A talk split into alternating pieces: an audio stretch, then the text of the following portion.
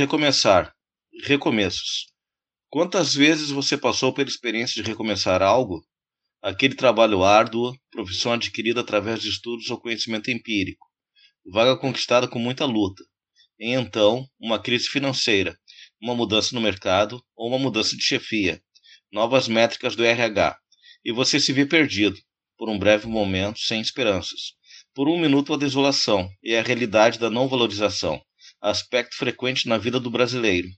E aquele relacionamento desfeito, um namoro, um casamento, quem sabe um flerte inconsequente a princípio, mas com desdobramentos logo mais, e sem perceber, ou, ou por vezes com esta percepção, de que as coisas estão esfriando, a paixão de, deixou de ser ou não. Se não for forte o suficiente entre os dois e para os dois, ela deixa de ser. Em um lapso temporal, mudanças de atitudes, e antes aquele torre do amor simplesmente deixa de existir. Palavras soltas ao vento. Eu te amo, nunca mais, ser insubstituível. São palavras apenas. A realidade não dá trégua. O amor tem várias facetas. E o autoconhecimento é algo que poucos têm. A saúde deve-se ter cuidado, pois a saúde é traiçoeira por vezes. E pode levar tudo seu, amor, profissão e status. Esta é a pior das condições que possam forçar um recomeçar. E há tantas maneiras, tantas formas, tantas causas, tantos motivos, que nos forçam aos recomeços. O fim de uma paixão, o fim de um emprego, o fim de uma relação, o fim de uma condição. O que não pode nunca findar é o espírito, a garra, a perseverança e a coragem de enfrentar, de recomeçar, a certeza de que só há um fim, e este se encontra longe. E até chegar a este fim, deve-se recomeçar quantas vezes for necessário. Deve-se lutar, deve-se tentar, jamais ceder, nunca ficar no chão, pois a derrota não existe se não acreditarmos nela.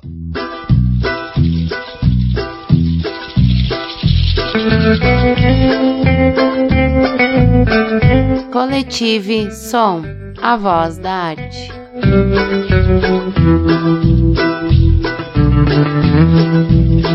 Esta mañana me he levantado Bella ciao, bella ciao, bella ciao, ciao, ciao. Esta mañana me he levantado y he descubierto al invasor.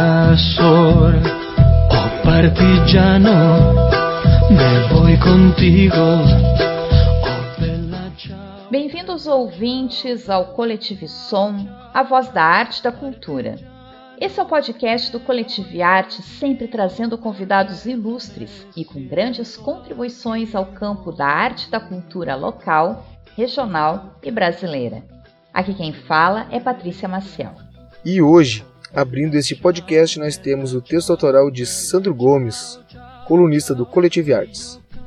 A galeria de arte é de Natália RL e o vídeo é de Israel Santiago, daqui do Coletivo Artes e eu sou Luciano Chaba. A convidada de hoje respira literatura. É jornalista e produtora cultural. Atuou 13 anos no setor de promoção cultural da Embaixada do Brasil em Quito, no Equador. Integra desde 1997 a comissão executiva da Feira do Livro de Porto Alegre, no Rio Grande do Sul. Na cidade de Cachoeirinha, também no Rio Grande do Sul, onde vive desde 2000, criou diversos projetos de incentivo à leitura, entre os quais o Quitanda da Leitura, com início em 2011, que promove a circulação de livros na cidade, a Parada da Leitura, em 2017, instalada em uma parada de ônibus em que são disponibilizadas diariamente dezenas de livros para a comunidade, e a Semana da Poesia de Cachoeirinha, que neste ano de 2021 teve sua nona edição, onde nós do coletivo participamos com todo orgulho. Além de tudo isso, ela também coordena a Biblioteca Comunitária Sol e Lua e preside o Instituto Ágora. Seja muito bem-vindo ao Coletivo Som, Sônia Zanqueta. Muito obrigado, adorei esse convite. Eu acho que vai ser muito legal estar durante uma hora aqui com você. É isso aí, pessoal e para essa conversa literária, né? Hoje temos a Sônia. E já vamos para a entrevista, mas vamos dar aquela paradinha, tomar um cafezinho e já voltamos.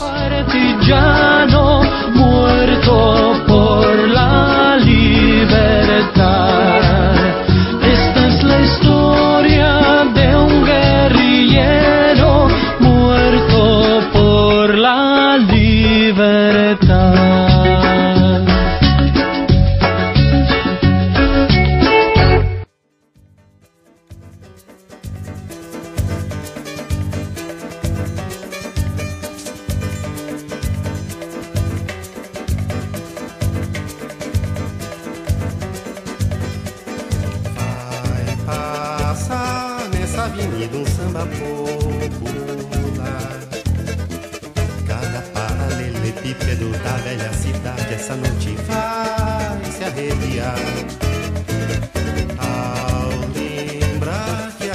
passaram sambas imortais, que aqui sangraram pelos nossos pés. Sônia, dizer que é um imenso prazer ter a tua presença aqui no Coletivo Som. E para que a gente possa abrir essa conversa maravilhosa, queremos te perguntar quando e como a literatura entrou na vida da Sônia Zanqueta. Ah, desde muito cedo. Eu tive o privilégio de vir ao mundo em uma casa cheia de livros. A minha mãe gostava muito de ler e quando ela preparou o seu enxoval, que ela ia casar, ela colocou junto ah, todos os livros do Monteiro Lobato, a coleção do Monteiro Lobato e uma coleção chamada Tesouro da Juventude, com TH, que era como se escrevia, como era o- a ortografia da década de 30, né?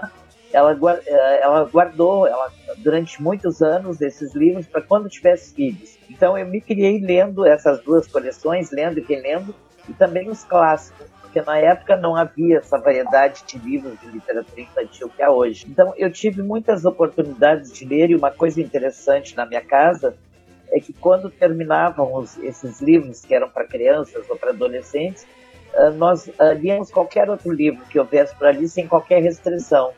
E eu me lembro de mim aos 10 anos lendo Jorge Amado, eu achei sensacional e ninguém disse que era proibido, porque não havia proibição na, naquela casa. Então eu comecei a ler eh, lá na, na pré-adolescência, né, eh, livros para adultos, porque não, não havia mais o que ler para minha faixa etária. Né? Isso foi um- uma benção, né? Ah, eu, eu ia te perguntar quais são teus autores preferidos, ah, né, os, teus, os que contribuíram com a tua formação literária. Provavelmente Monteiro Lobato é um deles, né? Não, na infância, sim. Monteiro Lobato na infância. Depois, ah, quando já tinha 15 anos no, no curso normal, eu comecei a tomar contato com os grandes nomes da literatura brasileira universal, graças a uma professora sensacional que tínhamos na época, que era a professora Nádia Tonto. E eu me lembro que um dia ela entrou na sala, pulou em cima de uma cadeira e começou a declamar todas as cartas de amor são ridículas, do Fernando Pessoa, do qual eu nunca tinha ouvido falar. E eu saí no dia seguinte, eu saí do, do Instituto de Educação, onde eu estudava ali na Flores da Cunha, em Porto Alegre, e levei dinheiro da minha mesada e fui caminhando até a Livraria do Globo, na Rua da, dos Andradas, para comprar o único livro do Fernando Pessoa que havia na época no Brasil, que era uma antologia. E devorei aquele livro, achei sensacional. E dali fui para outros poetas e, e muitos romancistas, muitos contistas, ah, com os quais eu tomei contato tanto na biblioteca da minha mãe como a- através de, desses professores maravilhosos, né? Eu tive a, a felicidade de encontrar professores de literatura muito bons. E, e dentro desses autores, assim, que tu teve contato, é, os nomes da- de autoras que tu percebe, assim, que também te atravessaram de alguma forma, é, tu consegue dizer para nós? Lembra, assim, de algumas mais que venha pro coração, assim? Bom, ah, entre elas, algumas poetas, né? A, a Cecília, foi mais recentemente a Conceição Varisto, que eu gosto muito, Lisa Lucinda. Então, há muitas boas poetas no Brasil, né? E tanto para crianças, né? Na, na, na literatura infantil juvenil, temos ah, escritores sensacionais que eu tenho tido muito contato, porque eu coordeno na Feira do Livro de Porto Alegre a área infantil e juvenil. Então, eu tenho conhecido, nesses 25 anos em que eu estou lá, dezenas ou centenas né, de autores sensacionais, que o Brasil tem uma riqueza incrível nessa área, né? E eh, eu gosto muito de poesia, então, já saindo das, ah, das autoras, né? Eu, eu, eu me lembro que uma grande descoberta na minha vida foi o Tiago de Mello, na década de 70, que me sacudiu, assim, me fez ver um monte de coisas que eu não havia enxergado até então. Então, há autores que têm, têm esse poder, né? Dar uma sacudida e nos fazer ver as coisas de outra maneira, né? E esse foi um, um autor que me tocou muito. E, e sobre essa questão né, da literatura hoje, né? O que, que tu tem enxergado assim de autores de nova geração que tem se destacado, que tem trazido um novo olhar, assim como tu falou que este autor trouxe para ti, né, essa sacudida nos anos 70?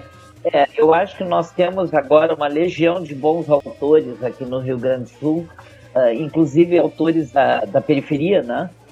Como é o caso do, do Faleiro, que tem uma obra espetacular, uh, o Jefferson Tenório, uh, vários, né? Então, eu acho que o Rio Grande do Sul é um celeiro de bons escritores. A última vez que eu fui ao Rio de Janeiro, eu parei na frente da, da vitrine da Livraria da Travessa, que é uma grande livraria do Rio de Janeiro, e eu fiquei encantada porque a metade do que estava na vitrine era de autores gaúchos, né? Então, uh, tanto homens como mulheres, né?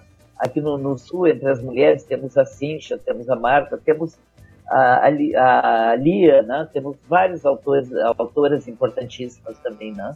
Uh, falou que coordena a parte uh, infanto-juvenil né, da Feira do Livro. Tu percebe que uh, há um, um, aumento de, de novos leitores assim dessa, dessa fase de adolescentes ou não, que anda tendo uma queda nos anos? Porque eu sinto que do meu tempo de adolescente para agora, os adolescentes em si, minha, pode ser a minha bolha, né? Mas eu vejo que sim, que eles uh, estão procurando cada vez mais a literatura, né? Mas eu tenho medo que seja só a minha visão. É, não, tu sabes que tu não estás equivocado. Na biblioteca comunitária que eu coordeno, a Biblioteca Sol e Lua, uh, a maioria dos nossos uh, usuários são adolescentes. Os que mais leem e que mais devolvem, porque querem pegar mais livros, né? São os adolescentes, seguidos pelas crianças, depois as mulheres e lá atrás os homens. Os homens, na nossa biblioteca ao menos, andam lendo muito pouco. E as mulheres, uh, nós atendemos uh, bairros da periferia, né? As mulheres uh, começam lendo com pouca variedade, né? Muitas chegam lá procurando livros de espírito, livros de autoajuda, mas aos pouquinhos a gente vai conversando, vai mostrando outros e elas começam a ampliar o seu repertório, né? Agora os adolescentes leem muito nós temos um clube de leitura de adolescentes que tem um programa de rádio cada 15 dias em que eles falam do, do, do último livro lido, né? E uh, leem muito gibi, quadrinhos, romance, de tudo. Nós temos uma sala que nós chamamos de Jovem Teca só para os adolescentes na biblioteca, está sempre cheia. E eu fico muito satisfeita com isso. Né? Ah, com certeza, né? Porque a juventude se renovando, né, na, ainda mais na literatura. Isso é importante. É, e muitos deles escrevem também, né? E hoje nós tivemos, nós estamos em plena Semana da Poesia, que é um evento que eu produzo há nove anos em Cachoeirinha. Hoje à tarde, por exemplo, houve um, uh, uma oficina na Escola Maria Fausta Teixeira, que fica na frente do, do Instituto Ágora, que eu presido, e com a, a com a poeta uh, Ana Mello, e ela tem um, um, projeto muito legal que é o Projetando Poesia, que ela inventou durante a pandemia, uh, que para não se aborrecer ela começou a projetar poesia no, no prédio da frente. E aí os, os, vizinhos já ficavam na janela esperando, todo dia no mesmo horário ela, ela projetava poesia. E ela veio então falar desse projeto e também uh, ensinar um pouco como se escreve uma poesia. Ela trabalha muito com tercetos, né? E a, gurizada adorou, participou ativamente. Então, isso, essa questão do, do, do estimular também a, a escrita é uma, uma, questão bastante importante, né? E que vem junto, né? Não, não podemos falar só de, de leitura sem falar de escrita, sem falar de ilustração. São vários componentes que contribuem para a formação da, da, da, cidadania, né? E não... Uh, queria que tu falasse um pouquinho, um pouquinho mais só sobre esse projeto aí da, de, de Cachoeirinha, né, da, que até o, o nosso coletivo Artes aqui já uh, participou esse ano, né? É, eu, esse é um projeto que eu tenho um carinho imenso. Eu comecei esse projeto alguns anos atrás, em conjunto com o jornalista e poeta Milton Souza, que era muito meu parceiro. Eu propus para ele: vamos fazer, vamos fazer.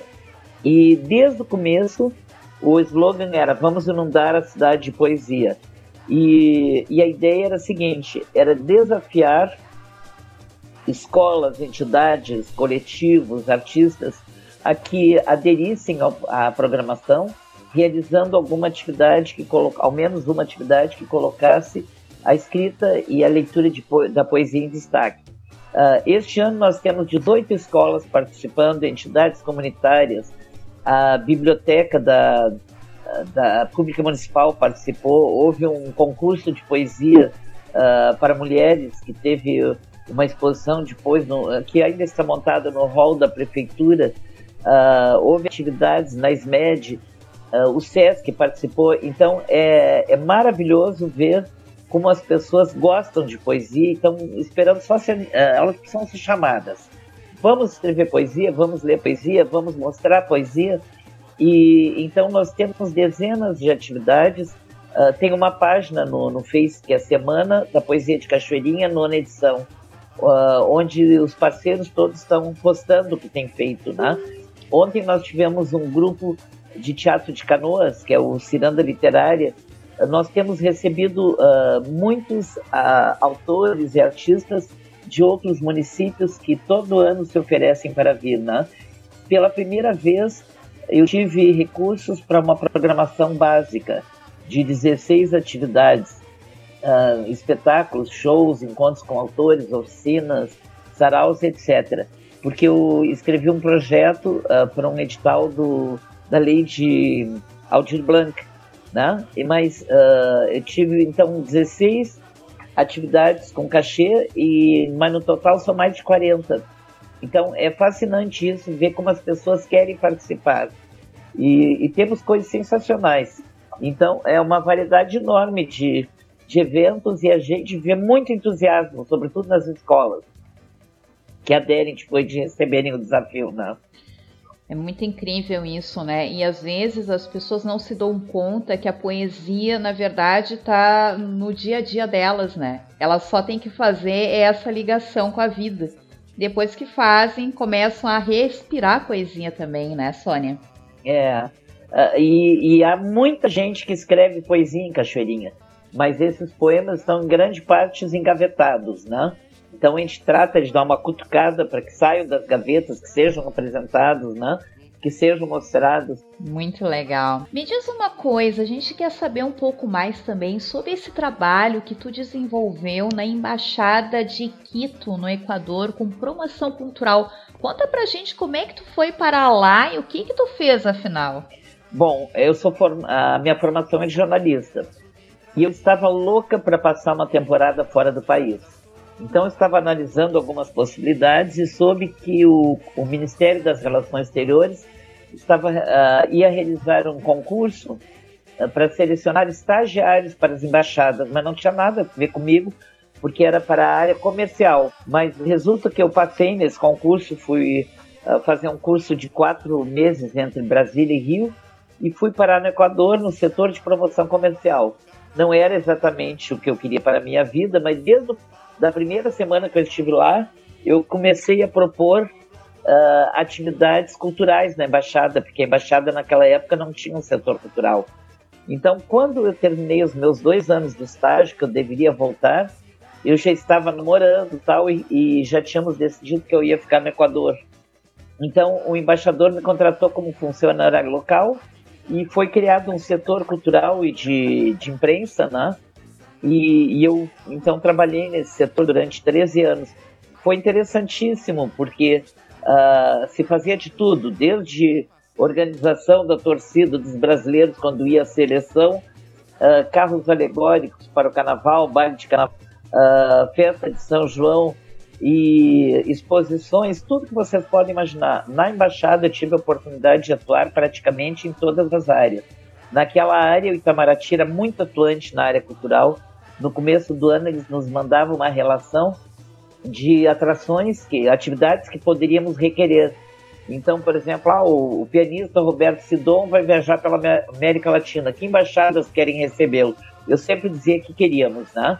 Então foi uma experiência bem interessante. E eu estive então no Equador no total 17 anos, porque no finzinho eu fui morar no interior em função do, dos negócios do trabalho do meu marido e passei um tempo no interior antes de voltar ao Brasil. Quando eu voltei ao Brasil, já voltei divorciado e com os três filhos. E um mês depois já estava trabalhando na Câmara do Livro. Foi não, não largou a, a produção cultural quando voltou para o Brasil, então? Quando eu voltei para o Brasil, a minha família achava que eu devia ressaltar no meu currículo a, a experiência que eu tinha tido lá na área de comércio exterior. E eu tirei do meu currículo. Eu disse: eu não quero trabalhar nessa área, eu quero trabalhar na área cultural, de preferência na área da leitura.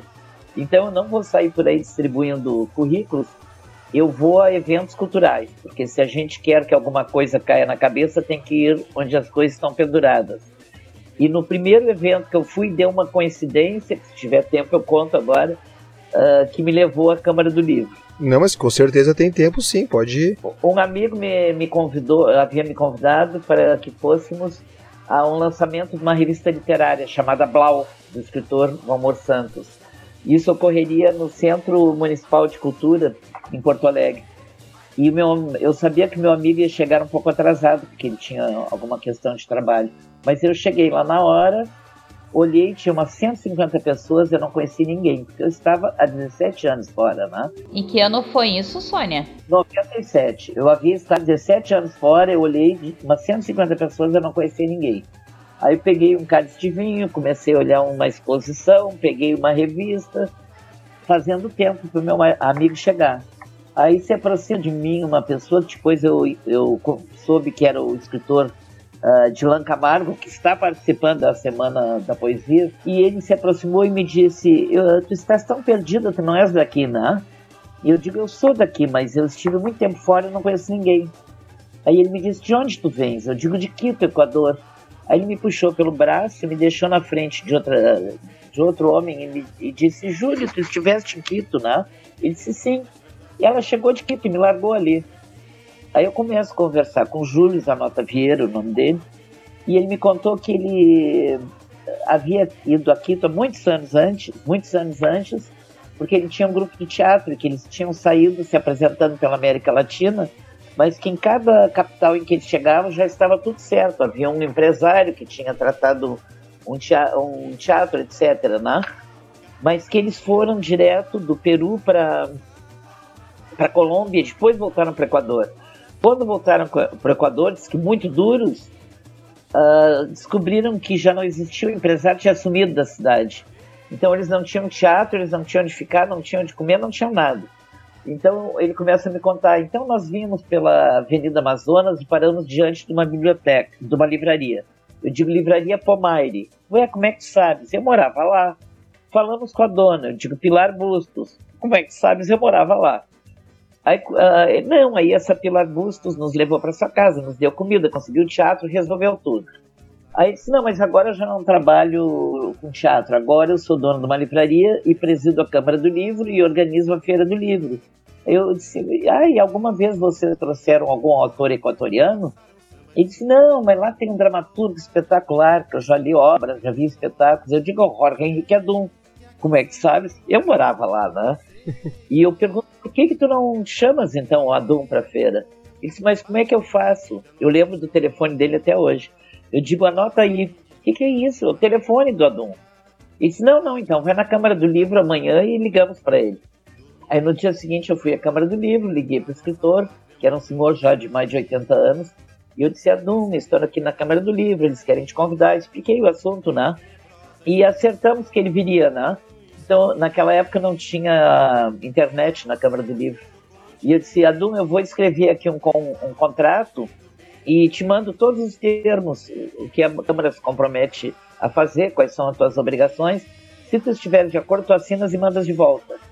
Aí, meia hora, estava fechado o assunto. Ele já respondeu que ok, que ia mandar pelo correio assinado. E fiquei 25 anos na, na Câmara do Livro, em função dessa coincidência. Olhem que coisa mais linda. Ah, mas não é bem coincidência, né? Porque as coisas se acertam quando é para ser, é para ser, não adianta. É, não, foi, foi um encanto. E eu chamo o Dilan Camargo de lindo até hoje, porque ele que me apresentou para aquela pessoa. Olha, essa aqui é a Sônia, me largou ali, ficamos conversando. O fato de conversar com todo mundo também ajuda muito, viu, pessoal? Eu entro no ônibus, converso com a pessoa do lado e descubro coisas sensacionais muitas vezes. Isso é verdade. Olha só. É o papel da jornalista, né, Sônia? Eu nunca obedeci a minha mãe quando ela dizia para não falar com estranhos. Eu adoro falar com estranhos. Já são 25 anos, então, né, de Feira do Livro. O que que tu traz assim bagagem que tu destaca que é são assim coisas que aconteceram sensacionais, nossa, acontecimentos que tu vai levar para o resto da tua vida, né? Extremamente relevantes neste período e algo que foi é, constrangedor ou chato, ou algo assim desnecessário nessa, nessa tua caminhada, assim. É, uh, hoje de manhã eu estava falando sobre isso porque surgiu o assunto, né? Porque alguém soube que eu tinha conhecido o Vargas Llosa na feira, né? Ocorre que no meu primeiro ano na feira eu fiz a programação sozinha. A feira era muito menor naquela época, né? Eu fiz toda a programação. No ano seguinte Uh, sim, já se separou. Eu fui para a área infantil juvenil. Eu faço lá a programação infantil juvenil, a programação de professores e outros mediadores da leitura. E me encarrego também do, da área internacional, da, da parte dos expositores. Então, eu comentava, alguém me disse, ah, mas tu conheceste Vargas Llosa? Eu digo, sim, conheci o Vargas Llosa. E naquele primeiro ano que era o Vargas Llosa, cujo editor me dizia que eu tomasse muito cuidado com ele, porque ele era uma pessoa muito difícil, e ele e a mulher foram encantadores. Quando eles chegaram, a única exigência deles foi a seguinte: nós precisamos ir à beira do Guaíba, porque nos disseram que o Porto Sol é maravilhoso. Porque a, o editor me, me disse: não, ele, ele vai te deixar louca de tantas exigências. Exigência nenhuma, a única coisa que ele queria era ver o Porto Sol. Aí fomos para a beira do Guaíba, o, ele e a esposa muito chiques, muito perfumados, muito uh, eram elegantíssimos, né? Uh, e sentamos numas pedrinhas e ficamos conversando e vendo o pôr do sol até o fim. Então eu tenho lembranças muito boas assim da maioria dos autores, especialistas, artistas. Houve poucos casos uh, uh, chatos, né? Mas sim houve. Eu me lembro Uh, bom, para contar alguns mais, eu, eu, me lembro quando veio a Laura Esquivel também nesse meu primeiro ano, que é a autora do Como Água para Chocolate, mexicana, né? Ela foi encantadora, ela chegou e me disse, Sônia, eu achei que seria uma grosseria muito grande fazer a minha conferência em, em espanhol. Então eu pedi para uma freira, minha amiga que é brasileira, e ela escreveu toda a minha conferência em como eu deveria pronunciar. Então a conferência se chamava Em torno com o ao com o fogo. E, e ela me dizia, Sônia, eu, passo, eu estou há semanas lendo para ler perfeitamente. Quando termino de ler, eu quase desmaio de tanto cansaço, porque era muito esforço. Mas eu achei de uma delicadeza incrível. E houve uh, muita gente interessante, né? muita, e muita gente generosa. Na área infantil juvenil, com raríssimas exceções, a maioria das pessoas é muito amorosa, a maioria dos autores, né? Mas, mas, eu me lembro de alguns casos assim. Eu me lembro de um caso de uma escritora que veio com a sua produtora. A escritora era um encanto, a produtora era terrível, porque ela queria mostrar trabalho, então ela fazia exigências, exigências.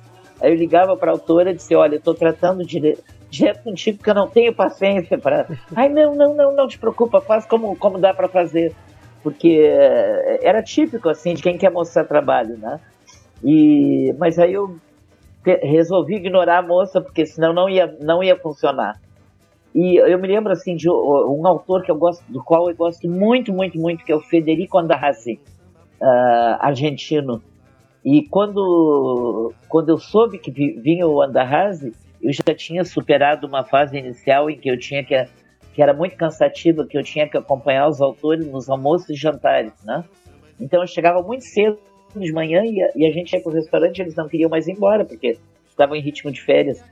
Mas quando veio da rádio, eu digo, não, com esse eu faço questão de almoçar. E fui almoçar, não me lembro se era no Clube Comércio, algum lugar próximo ali. Fiquei encantada com ele. E ele, ele era um psicanalista, né? Que deixou a psicanálise para só escrever literatura a construção de personagens dele é perfeita, porque ele, ele conhece muito dos conflitos humanos, né, da mente humana. Eu, mas eu achei muito engraçado que ele me disse: quando fores a Buenos Aires, vai me procurar. Lá em Palermo tem um bar tal, e eu tenho um cantinho lá que é meu escritório, é lá que eu escrevo. E aí, quando eu fui a Buenos Aires, a primeira ida a Buenos Aires, eu fui, só que ele estava viajando. Mas tinha uma mesinha com uma cerquinha assim, cheia, cheia de livros, computador, tudo que era dele estava ali, porque ele só conseguia escrever no meio daquela bagunça. Eu achei interessantíssimo. Muita gente interessante. Bom, Sônia, a feira ela já foi muito grande, né? Com o setor infantil e eventos, como mutação na feira, que era feito em especial para o pessoal geek nerd, falava sobre quadrinhos. Na tua opinião, tu acha que ela diminuiu? E, e, tu vê possibilidades de uma retomada desses setores e dos eventos que envolvem né, esses setores nos próximos anos? É. Uh, em 97, quando eu cheguei na feira, me diziam: ah, nós temos, nós temos montado uma tenda para 80 artistas. Aí em 97 nós já ocupamos todos os salões do Clube do Comércio. O maior deles era o Salão dos Espelhos, que é o salão de baile. Ali nós tivemos uh, Vargas Llosa, Paulo Coelho, vários outros com 900 pessoas sentadinhas, né? Uh, depois a, a, a, feira seguiu crescendo e durante sete anos ela funcionou no CAIS, a área infantil juvenil que eu coordeno. E era maravilhoso, porque nós tínhamos três uh, armazéns grandes e um anexo, uh, inúmeros espaços. Nós tínhamos Arena das Histórias, tínhamos Largo da, dos, dos, Autores, que era onde as escolas lançavam seus livros. Tínhamos um teatro para mil pessoas e um teatro para 350, que era só para os espetáculos das escolas, etc. Né? Quando nos tiraram o cais, porque a obra ia começar, a obra que não decolou até hoje, né? nós voltamos para o não para a feira, não para a praça onde começou a feira, uh, mas para o outro lado da, da Mauá. Então a gente ocupou toda aquela travessa até a, a praça e a praça. Nos últimos anos, nós perdemos aquele pedaço ali, que era entre a Siqueira e a Mauá, mas uh, adentramos os prédios das entidades culturais, passamos a fazer atividades no Marx, no Memorial, no Santander, no Centro Ciérico Veríssimo, que agora passou a se chamar a uh, Fundação Forceluz, na livraria Paulinas. Então, a, a programação passou a ser uh, realizada nos prédios, né, a maior parte. Mas mesmo assim, tínhamos o teatro, a tenda das histórias, uh, o espaço lá onde ocorria a mutação na feira, que era a Casa do Pensamento, na praça. Né? Com a pandemia, houve uma redução muito grande do número de associados da Câmara do Livro. A Câmara do Livro não é um órgão do governo, ela é uma entidade de classe que congrega os editores, distribuidores de livros, uh, livreiros e creditista, que é o livreiro que não tem livraria, não tem, ele não tem ponto aberto ao público, né?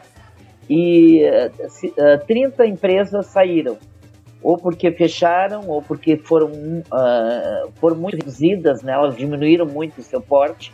O ano passado a feira foi toda online, e este ano houve uma feira possível, né? Em vez, do, já che, uh, chegamos a ter quase 150 expositores, esse ano a gente teve 56.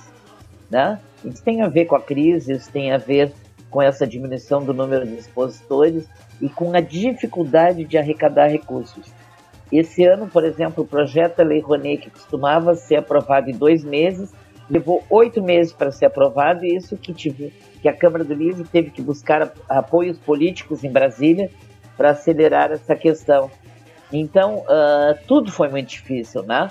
Então, foi uma retomada. A feira está renascendo, né? Uh, eu fiquei muito feliz ao ver uh, que os livreiros tiveram um resultado muito, muito bom. Venderam muito mais do que na, na última feira presidencial. E a felicidade das pessoas de estarem na praça encontrando autores, tudo isso, né? O número de autógrafos foi de 400 e tanto. Então, uh, eu acho que a feira tem tudo, tudo para voltar a crescer, mas foram dois anos bem difíceis. Uh, só uma, uma, uma, uma, curiosidade, assim, eu sei que tem, né, o, esses movimentos uh, nerds, geeks, né, e eu pergunto porque também é, uma, é, uma, é um setor que me interessa muito, né, quadrinhos. Uh, vocês têm algum, algum novo projeto, alguma nova ideia para uh, incentivar a leitura através desses segmentos né, de, dos, dos, quadrinhos? Ou é, por enquanto é só esse o mutação mesmo que tem essa, essa proposta? O presidente atual da Câmara ele tem uh, ele gosta muito dessa questão, né? Então, uh, em 2020, quando não houve a feira, estávamos uh, com tudo preparado para ter um grande espaço geek na feira. E lamentavelmente não, não saiu. Nesse ano também não foi possível, mas eu acho que sim, tem grande chance de sair. Já com uma nova dimensão, com um novo formato, eu acho que tem uma grande possibilidade de, de, de sair. Vamos botar, vamos botar força e fé nisso então, porque, como eu falei, é um, é um segmento que me interessa muito e eu, e eu vejo, principalmente os quadrinhos, como uma, uma das grandes portas de entrada assim, de, de leitura, porque eu fui alfabetizado com quadrinho, a minha filha, e a gente já teve outras pessoas participando aqui e, a, e anunciaram a mesma coisa, né? Que aprenderam a ler com os quadrinhos, então eu tenho. Eu li, eu li muito gibi na minha infância, muito, muito, muito. É uma delícia. Ó, viu? O gibi tem em tudo quanto é lugar. É. E, e nós temos uma, um setor bem bom de, uh, de quadrinhos na, na nossa biblioteca. E outro dia eu ganhei, eu acho que uns 150 mangás de uma pessoa, quase morri de emoção porque tem uma gurizada que começa só lendo mangá, né? Depois eles vão uh, ah, para outros ou não, né? Porque o cara pode ficar o resto da vida só nos quadrinhos também, nada contra. Mas uh, e, e, é uma coisa interessante porque uh, vão muitos adolescentes para usar os computadores.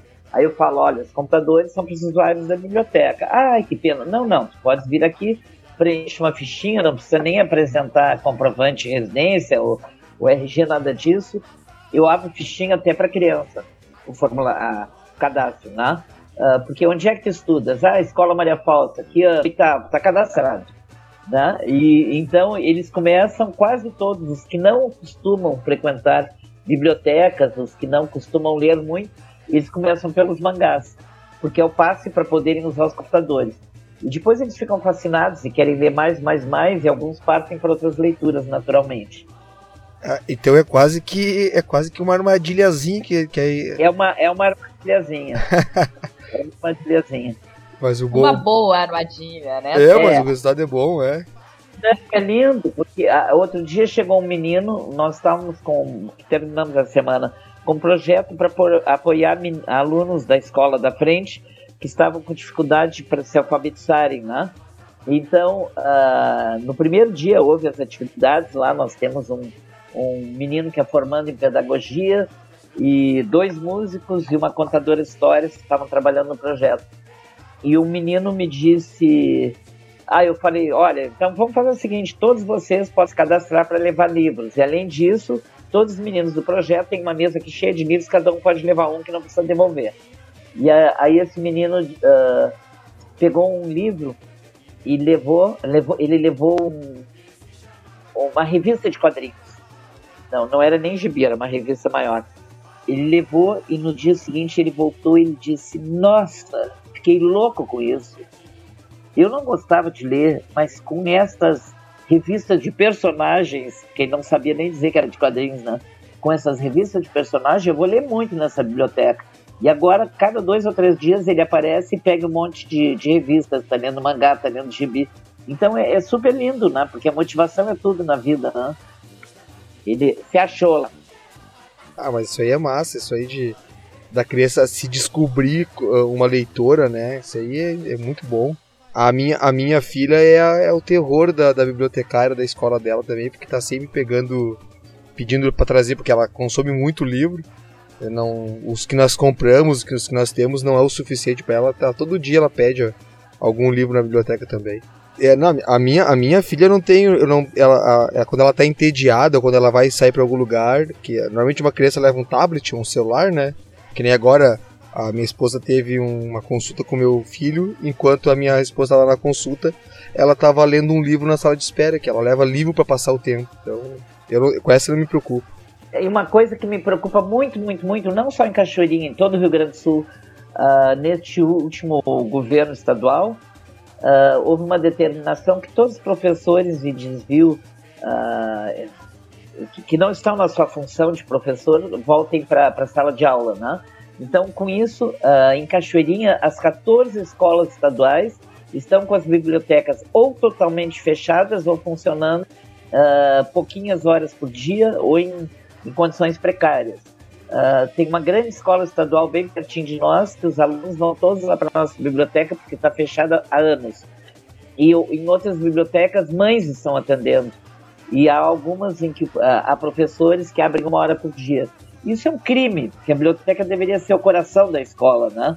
Porque a partir dali, quantas coisas essas crianças podem conquistar, né? Podem seguir aprendendo. Então, se a criança não sai da, da escola uh, formada como leitor para sempre, para além daqueles muros, para além das provas, está uh, comprometido o seu futuro, né? Porque mesmo que ela não possa ir para uma faculdade, ela vai sair, uh, seguir aprendendo o resto da vida, né? Ah, com certeza, porque o que você falou, não faz uma faculdade, mas a leitura tá, fica entranhada, né? Vai levar isso. Agora uma biblioteca que não fechada, né? Não, se uma, uma biblioteca fechada não está cumprindo o seu o seu dever. Não, e são muitas, são muitas. Isso ocorre em todo o Rio Grande do Sul. O Conselho Regional de Biblioteconomia está numa briga terrível e para que, que a Secretaria Estadual de Educação faça concurso para bibliotecárias, para que tenha um pessoal especializado nas bibliotecas, porque antes a situação já não era a ideal, uh, porque estavam nas bibliotecas, na maioria dos casos, professores que não são uh, especializados né, na, na, na, área, mas agora a situação chegou ao fundo do poço, é difícil. Sônia, eu queria saber se tu conseguiu cadastrar o Instituto Ágora como, credenciar, na verdade, como ponto de cultura em Cachoeirinha. O Instituto recém completou um ano, porque nós criamos o Instituto em plena pandemia. Foi um, foi um, uh, ele foi criado para ser a entidade mantenedora da Biblioteca Sol e Lua, que foi criada em 2013. Nós precisávamos ter um CNPJ para apresentar projetos e também porque queríamos ampliar nosso raio de ação. Queríamos trabalhar com a questão do atendimento psicológico, da música, etc. Né?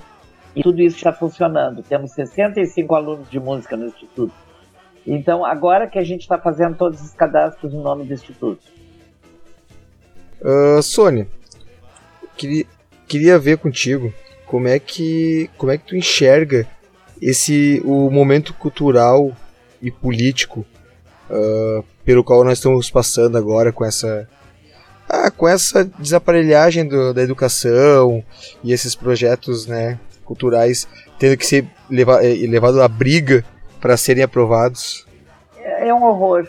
Uh, eu vou te contar que eu passei toda a minha adolescência, toda a minha juventude, parte da minha vida de adulta na ditadura e eu não vi nada igual ao que a gente está passando agora. Uh, porque uh, não só a censura, não só esses cortes de, de recursos, mas que coisa terrível isso de, de de, de, abrirem tantos armários de tantas rações, né? Eu, eu fico chocada quando eu vejo alguns poucos, certo, mas entre artistas, gente que apoia esse governo, eu não consigo entender. É muito, muito triste acontecendo. Menos mal que temos uma turma brava que resiste e que não deixa a peteca cair, né? Mas é, é uma situação terrível a, é, essa questão da, da Lei Rouanet é tão grave que outro dia eu falava com uma pessoa do Conselho da, do Estado, da, da Cultura, que o volume de, de projetos apresentados, assim, multiplicou-se, né? Porque as pessoas desistiram de, de apresentar, porque sabem que não, o projeto não vai ser apresentado. Quantas, quantos projetos uh, que deveriam receber recursos permanentemente, nem, nem depender de estar sempre apresentando uh, documentos e tal. Quantas orquestras, quantos grupos de dança, quantos, uh, quantos projetos geniais já, já pararam de, de existir, né? já deixaram de existir. É muito triste. Eu acho que temos que unir e temos que batalhar, não, não tem outra, né? A gente, a gente briga em nível municipal, estadual e nacional, mas eu acho que o, o nacional é o pior de todos, né? Sim, né? Porque daí é, é, é há mais força contra, né? Não, o, a cultura era um ministério potente, maravilhoso, né? A, a primeira providência terminaram com o Ministério da Cultura, a secretaria foi para o Ministério da Cidadania, dali foi jogada para o turismo, cada vez menor, e a, a cultura está em mãos de, de, um grupo de militares, né? o próprio coordenador, o diretor de fomento, o secretário de fomento que cuida dessa parte da Leonê, é um militar que não tem nada a ver com a área da, da cultura. Então, uh, é de chorar no cantinho. Mas não podemos desistir. É, e até porque, né, Sônia, é, como tu falou, né, num lado a gente é, vai lá e, e, briga e, né, e reivindica, e com o outro a gente tem que ir fazendo por conta, né? Porque senão, se a gente for esperar, nunca vai acontecer nada, né? Tudo, e tudo vai desaparecer. A gente tem que fazer como seja, né? E, e é, o, é o que eu trato de fazer, não podemos desanimar. E aí, aproveitando esse gancho, né, que a gente está conversando, e conversamos um pouquinho antes agora sobre o Instituto Ágora, Conta pra gente como surgiu a ideia, se já era um sonho acalentado há muito tempo e o que, que ele vem representando para a Cachoeirinha e para a Sônia nesse sentido. Olha, o Instituto me salvou na pandemia, viu? O uh, que, que acontece? Uh, eu coordenava. Bom, eu, eu desde que cheguei em Cachoeirinha no ano 2000, eu realizei vários projetos na área da, da leitura alguns com começo, meio e fim, e outros permanentes, né? Então, uh, além do, da Biblioteca Comunitária Sol e Lua, que eu coordenava desde 2013, uh, ah, eu tinha a Parada da Leitura, que foi criada em 2017, na, na avenida principal, na Avenida Flores da Cunha, na frente da Quero Quero, onde coloco dezenas de livros todos os dias. O Quitanda da Leitura, que é um projeto que promove a circulação de livros Uh, nós ganhamos muito, muito, muitos livros, né? Então nós doamos para bibliotecas, para projetos, trocamos muitos livros técnicos, livros em outros idiomas que não tem tanto interesse para as bibliotecas, a gente anuncia e o pessoal vai lá e troca. E, e a semana da, cultura, da poesia de Cachoeirinha. Quando começou a pandemia, dia 17 de março de 2020, houve o decreto que mandou uh, que se fechassem as portas de todos os estabelecimentos, né? nós fechamos as portas da nossa biblioteca, que funcionava numa praça, em espaço cedido uma associação de moradores, e eu comecei a receber chamadas de usuários nossos desesperados, porque quem uh, nós atendemos, uh, sobretudo, a população de três ocupações, três bairros que são em grande parte ocupados irregularmente, que é a Vila da Paz, Jardim Vitória e Jardim Conquista. E eu começo a receber chamadas e pessoas que estavam muito mal estavam desesperadas. E pessoas que tinham a vida teoricamente organizadas passaram a estar mal. É, eu me lembro, por exemplo, do caso de uma senhora que era costureira e que sempre me dizia: ah, Eu trabalho há 12 anos num ateliê de costura. Eu digo: Bah, que legal, né? E essa pessoa me ligou para me contar que ela tinha sido uh, despedida por telefone. Eu disse: Bah, Fulana, mas tu vais ter uh, o o seguro-desemprego. Não, eu não vou ter, eu nunca tive a carteira assinada. E eu digo, não, mas então tu vais brigar, tens direito, né? Ela disse, não, eu não vou brigar. Eu vou é rezar para que quando termine a pandemia me contratem de novo. Então, a situação das pessoas é tão frágil em vários sentidos, né? Uh, vivem em locais onde os, os, serviços básicos são muito precários, né? Há alguns setores em que não entra nem o caminhão do, do gás isso eu descobri porque eu quis comprar, numa campanha que a gente fez, eu quis comprar uh, Vale Gás. Uh, me disseram, não, mas eles vão ter que ir lá no mercado tal para retirar, porque a gente não entra nessas vilas. Uh, não chega o correio, não tem número na casa. É uma série de, de coisas que, que dificultam a dignidade humana, né? E de repente as pessoas não, não podem nem comer, né? Porque o, o perderam as suas fontes de renda. Então, quando ocorreu isso, nós começamos uma campanha solidária e fizemos uma listinha, eram 32 famílias assim que nós sabíamos que estavam mal e a gente tratou de, em caráter imediato, atender essas famílias. Então, muitos amigos meus, eu comecei a colocar no Face, e aí, ah, para não estar, como nós não tínhamos ainda CNPJ, eu dizia: olha, pagam diretamente para a empresa tal que, que nos entrega as cestas básicas. Então, eles depositavam e a empresa nos entregava. Uh, no meio do caminho, um patrocinador, uma empresa que nos apoia, resolveu nos apoiar para que aumentássemos em três meses a, a campanha, que já tinha três meses, e que estendêssemos a campanha para 150 pessoas. Nós acabamos no sexto mês com 162 famílias, não eram 150 uh, pessoas, são 150 famílias. E enquanto a gente estava fazendo essa campanha, nós tínhamos que mandar uma planilha para pegar a assinatura de quem recebia para entregar ao, ao patrocinador. Foto a gente nunca faz, que eu acho a coisa mais terrível do mundo essa coisa de, de expor as pessoas recebendo comida, coisa assim, né? Então, nós resolvemos colocar uma coluninha porque nós já tínhamos uma parceria com um grupo, com uma professora de psicologia, um grupo de alunos dela, e então combinamos de colocar uma coluninha perguntando se, se essas famílias necessitavam de apoio psicológico para alguém. E grande parte das famílias falou que precisava muito. E houve uma senhora que disse aqui em casa, todos nós precisamos. Porque além de todos os problemas habituais, essas pessoas tinham um adicional que era o fato fechado dentro de casa, três em espaços mínimos, né? E a, mães que nós estávamos conseguindo reter os, os, adolescentes dentro de casa, então nós montamos rapidamente uma DVD-teca para que essas mães pudessem levar os filmes para os filhos. E quando a gente começou essa campanha, nós sentimos que a gente tinha que fazer algo mais. Porque nós já fazíamos lá na praça algumas oficinas com foco na geração de renda, já tínhamos um atendimento uh, psicológico atual através dessa nossa parceria, mas nós queríamos fazer isso de uma forma mais organizada. Então, uh, nós alugamos rapidamente uma casa, sem saber se teríamos dinheiro para pagar, mas nunca faltou, uh, ali próximo, e, e, através de algumas parcerias nós temos agora atendimento psicológico com quatro psicólogos. Uh, vamos ter também sete estagiários nos próximos dias uh, do curso de psicologia da Faculdade Sezuca que vão realizar atividades preventivas. Vocês não têm ideia da quantidade de gente que nos procura necessitando de atendimento psicológico.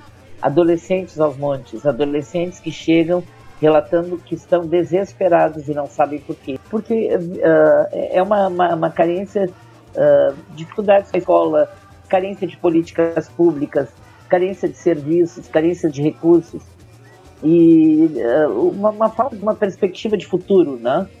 Então, nós solucionamos essa questão da, do atendimento psicológico com um programa chamado Conviva, que foi criado com esses parceiros. Um outro parceiro, que é um baterista, André a Pereira apresentou um projeto para o edital do governo do estado e recebeu recursos da Lei Aldir Blanc para comprar instrumentos, muitíssimos instrumentos, uh, para montarmos um, um projeto de iniciação musical. Então, atualmente, nós temos três professores e um maestro espetacular que está montando uma orquestra de câmara. Temos uma parceria com o, o Lula, do, do, num estúdio de, de gravações da cidade, um estúdio musical, que criou, durante a pandemia, para amenizar o sofrimento dos artistas, ele criou uma rádio sem fins de lucro, que é a Rádio Soluções Sonoras. E ele também conseguiu o recurso da Lei Aldir Blanc e montou um programa Jovens Locutores, e, com, que tem aulas presenciais e também uh, online também no Instituto, e, e, que está nos deixando como legado um estúdio de rádio. O pessoal poder seguir uh, produzindo conteúdos. Aí temos, estamos começando as oficinas com foco na geração de renda. Temos por mês uma feira solidária em que todo mundo leva o que quer vender. Uh, temos senhoras que fazem pão caseiro, que uh, pizza congelada, levam suculentas, chás, artesanato. Então são espaços de geração de renda, né? Não dá para ficar esperando só o, que vem do governo federal ou, ou de outras instâncias públicas, né? Uh, não, ouvindo aqui eu fiquei pensando, né? Isso que, a, que vocês fazem é muito importante porque a população realmente precisa de comida, precisa de, de saúde, né? Precisa desse, desse auxílio, né? Mas também precisa disso, de, de cultura, de música, da, do, de, da criança e passar numa biblioteca e pegar um livrinho, a pessoa entrar num projeto uh, cultural, né, aprender música, fazer parte do grupo, isso aí é bom, é, é importante também até para a cabeça das pessoas, né, psicológica das pessoas, né, não é só é o estado de acolhimento também, né? Sim, é para se sentir parte de um grupo também, né, não se sentir isolado e periférico, né, então isso é, isso é muito importante, muito bonito que vocês fazem. É, e nós temos, hoje foi uma experiência bem interessante. Nós temos um, um grupo, que é um clube de espanhol, que se reúne toda sexta-feira, às quatro da tarde, uh, para ver uh, cinema, cantar, uh, para melhorar o espanhol, né? É, é, em geral, a gente já tem alguma noção, ou que já fala, né? E hoje apareceu um senhor que sempre passa lá para vender guarda-chuva. E ele apareceu com um livro, um, um, livro de poesia em espanhol, porque ele tinha sabido que ia ver o, o clube. Então hoje nós fizemos um sarau pela Semana da Poesia com poetas de língua espanhola. E foi lindo que ele apareceu com seu livro e participou. E para nossa surpresa, ele tinha um, um, um, espanhol básico, mas ele consegue se, se comunicar perfeitamente, muito entusiasmado. E aí começa a contar a vida difícil que, que a pessoa tem, mas que reserva um espaço para se cultivar e fazer amizades, tudo isso. Então eu fiquei muito feliz de que ele tenha aparecido. Que massa. Que maravilha, né? E tu sabe, Sônia, que é uma coisa que eu fico bastante triste, primeiro com raiva e depois triste, é das falas, às vezes, são falas viciadas de pessoas que só reproduzem veneno, né? Principalmente pelas redes sociais e não são capazes de estar em locais como este que tu proporciona para ver o que é feito, né? E a dificuldade de muitas famílias uh, que foi na verdade agora colocada à mostra, né? Na pandemia, mas que sempre houve. E essas pessoas é, alegam que são pessoas que não querem trabalhar, que só querem ficar mamando nas tetas do governo. Então é sempre o mesmo discurso viciado, mas não mexem um palito para fazerem nada sobre isso ou para verem o que acontece, sabe? Então, ações como a tua, né, e de uma série de pessoas que também se mobilizam nesse sentido, olhando, interagindo e fazendo acontecer, elas são urgentes num país que a gente vive hoje, né? É, não, não podemos ficar só esperando, né? A gente tem que fazer algo. Uh, o Betinho, o Herbert Souza, tinha uma frase que eu gosto muito. Ele disse: só a, só a mobilização popular é capaz de mudar esse país. Né? Seja a gente ou através da pressão que a gente exerce, nós não podemos nos omitir. Eu fico muito triste quando eu vejo, por exemplo, aqui na área cultural, ah, eu já não espero nada do governo. Eu digo, não, eu espero e exijo e cobro, porque eles estão lá para fazer né? Mas enquanto eu espero e cobro e exijo, eu, com a outra mão eu vou fazendo, porque uh, nem não dá para ser no ritmo que eles propõem, né? Sônia, a gente vai se encaminhando agora para o final desse podcast e queremos saber então, né, para fechar essa nossa conversa, quais os planos que tu tem agora para o futuro e o que que tu pode trazer de mensagem assim, né, para as pessoas que se interessam pela literatura, pela cultura que tu pode trazer assim de incentivo para essas pessoas continuarem lendo? Vamos fazer um convite, né? A nossa biblioteca, que se chama Biblioteca Comunitária Sol e Lua, tem um acervo espetacular. E o mais lindo é que mais de 99% do nosso acervo é de doações. E pessoas de todo tipo nos doam livros, né? Outro dia chegou um carteiro para entregar uma correspondência e ficou espiando e eu convidei, porque eu, eu faço sempre um tour, assim, mostrando tudo e as razões de cada coisa. E dois dias depois ele apareceu com uma caixa de livros. E disse: ah, esses livros estão lá em casa, a gente já não lê, os meninos já foram embora. Então, uh, qualquer um de nós pode fazer algo, né?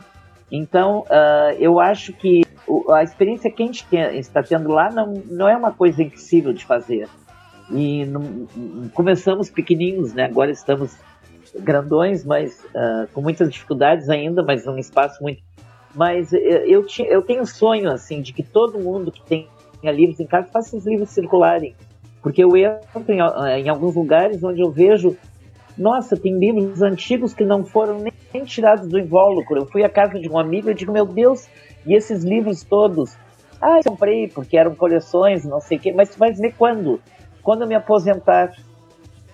É muito triste, né? Então vamos fazer os livros circularem, vamos uh, colaborar para que outras pessoas leiam.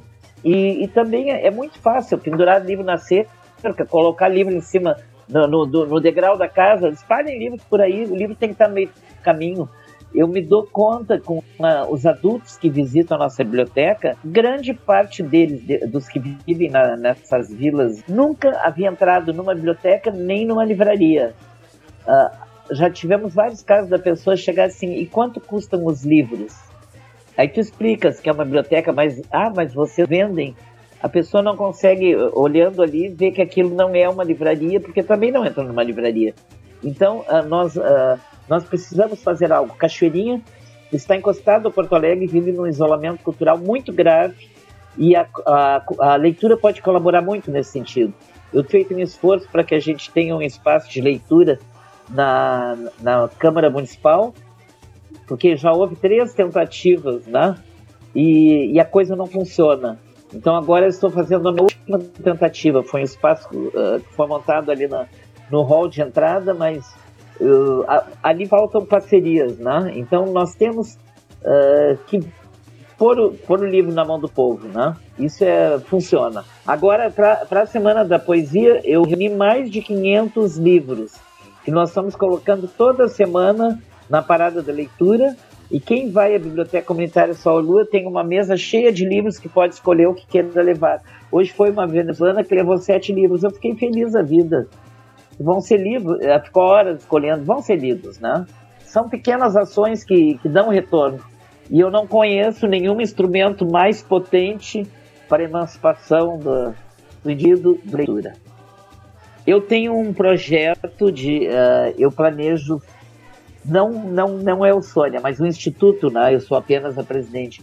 Nós pretendemos fazer um grande evento em outubro do ano que vem em Cachoeirinha. Uh, focado, sim, na questão da leitura, da escrita. O nome vai ser o Festival da Palavra. Estamos uh, terminando o projeto para apresentar para a Lei de Incentivo à Cultura e uh, queremos que esse evento tenha caráter regional, já, tem, já temos parceiros uh, na, na, região aqui e, e, eu acho que vai ser um evento muito importante. Ah, a ideia é que ele ocorra em todos os, os espaços do Instituto e da escola que está na frente.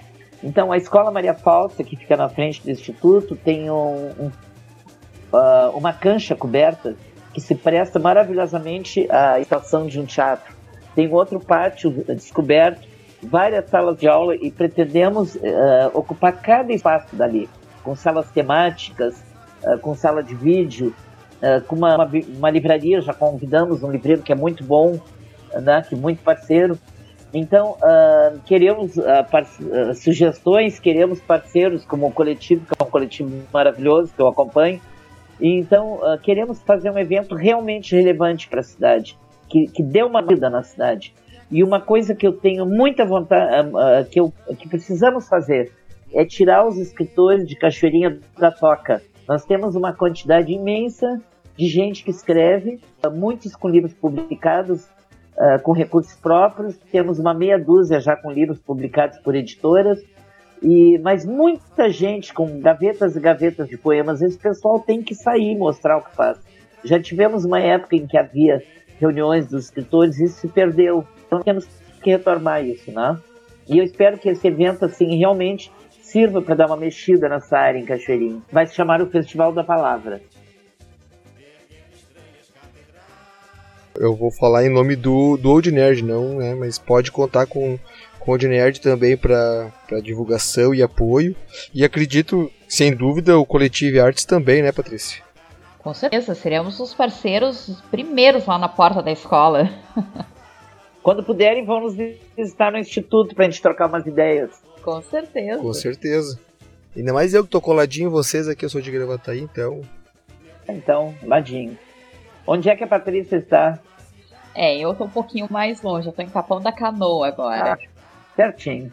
é, nada que duas horinhas não resolvam. É.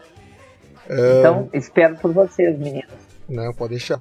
Mas chegando nessa parte agora, né, a gente faz, como é padrão, a gente pede pro convidado uh, passar suas redes sociais, seus locais de encontro virtual, né, no caso da senhora e também do, dos projetos, e falar o, o nome da música e o porquê que escolheu essa música que tocou durante o nosso programa como Curtindo Musical. Bom, uh, eu estou no Facebook, Sônia Zanqueta, escreve Zancheta, com dois T's. Algumas Sônia Zanqueta, mas vocês entrando lá já vão se dar conta de, de, de qual sou eu. Uh, de cabelinho branco. E Instagram eu não, não mexo muito, temos um site do Instituto, Instituto Cultural e Social Ágora, tem página no Face, tem Instagram também. E eh, quanto à música, eu amo Chico Buarque. Tem dias que eu só estou para ele. Ligam para cá e eu digo, eu só tenho se for Chico Buarque. E o Chico Buarque foi de uma importância, como outros artistas, numa época similar a essa que estamos vivendo agora, que foi a ditadura. E, e, eu me lembro de algumas músicas, o Apesar de Você, entre outras, o Cálice. Ah, o Chico é maravilhoso. E, e uma música que eu ando cantando muito é o Vai Passar, que eu espero que esse governo que está aí passe logo. Né? Uh, essa música é belíssima. Mas o, o, o, Chico, tudo que ele faz é intocável, né? Ele é o, o, rei da palavrizada, ele põe aquela palavra, não poderia haver outra melhor, né? Ele lida muito bem com a, com a linguagem, né? Então, uh, a música que eu sugeri foi Vai Passar, porque é o que eu quero que ocorra, que passe de uma vez esse governo que está aí. Ah, certinho. Essa música é muito bonita mesmo. E agora tu, Patrícia, passa para nós os, os, locais de encontro. O pessoal pode encontrar um pouco do meu trabalho no meu Instagram pessoal, patrícia04maciel, no site do Coletiviartes, que é o coletiviartes.blogspot.com e também no Facebook do Coletiviartes. É isso aí. E eu vou passar as minhas redes sociais, né? É, Instagram, Twitter e Facebook é Luciano Chaba, Chaba com X. Uh, ou no Instagram e no Facebook, Old Nerd, né? Que, é, que são os, as redes sociais do site oldnerd.com. Uh, deixar também aí a, a indicação, primeiramente, do, do episódio com, com Angela Xavier, né, que, que a gente falou sobre cultura negra e, a, e o trabalho dela na literatura. E também deixar a indicação do documentário de uma banda chamada Ultraman, uma banda de Porto Alegre, que está completando 30 anos e que o Old Nerd, né, pela mão do Giovanni Benedito, né, meu, meu irmão, que foi o diretor e o editor desse documentário. Tá, tá rodando já na, na, no YouTube e alguns canais da TV a cabo também. Então pedi o pessoal ir lá e curtir compartilhar isso, uh, esse documentário.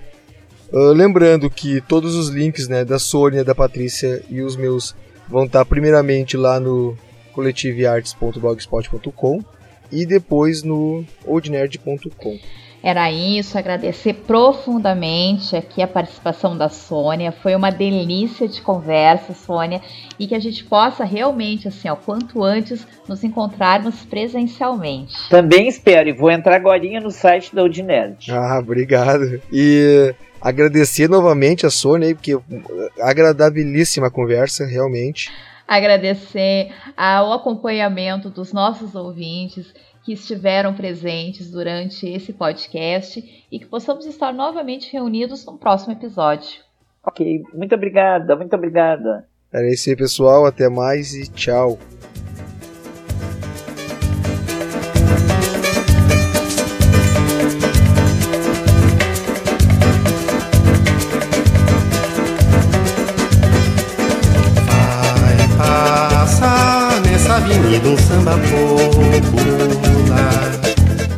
Coletive Som é um podcast parceria Old Nerd e Coletive Arts.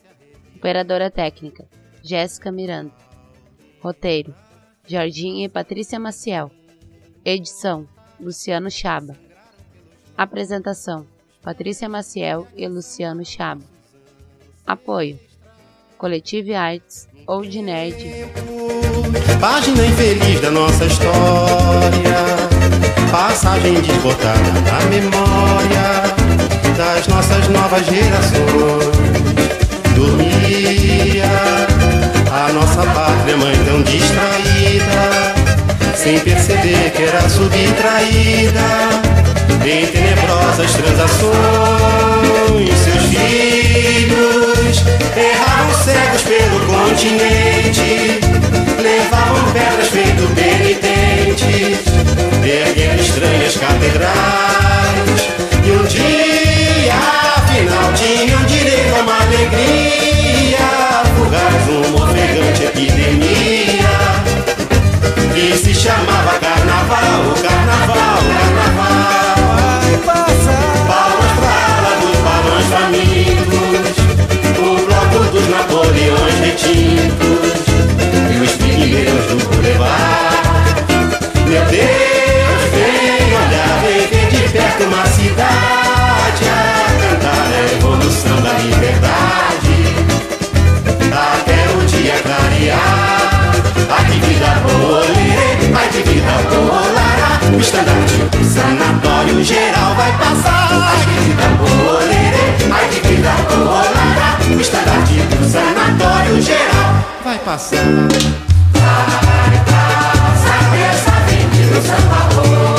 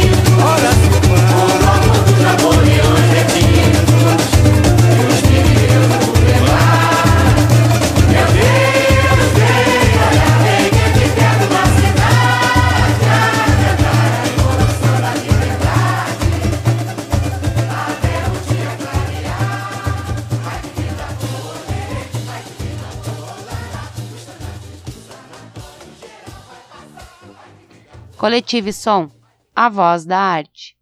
Este podcast faz parte da Podcast E. Conheça os demais podcasts acessando podcast.com.br.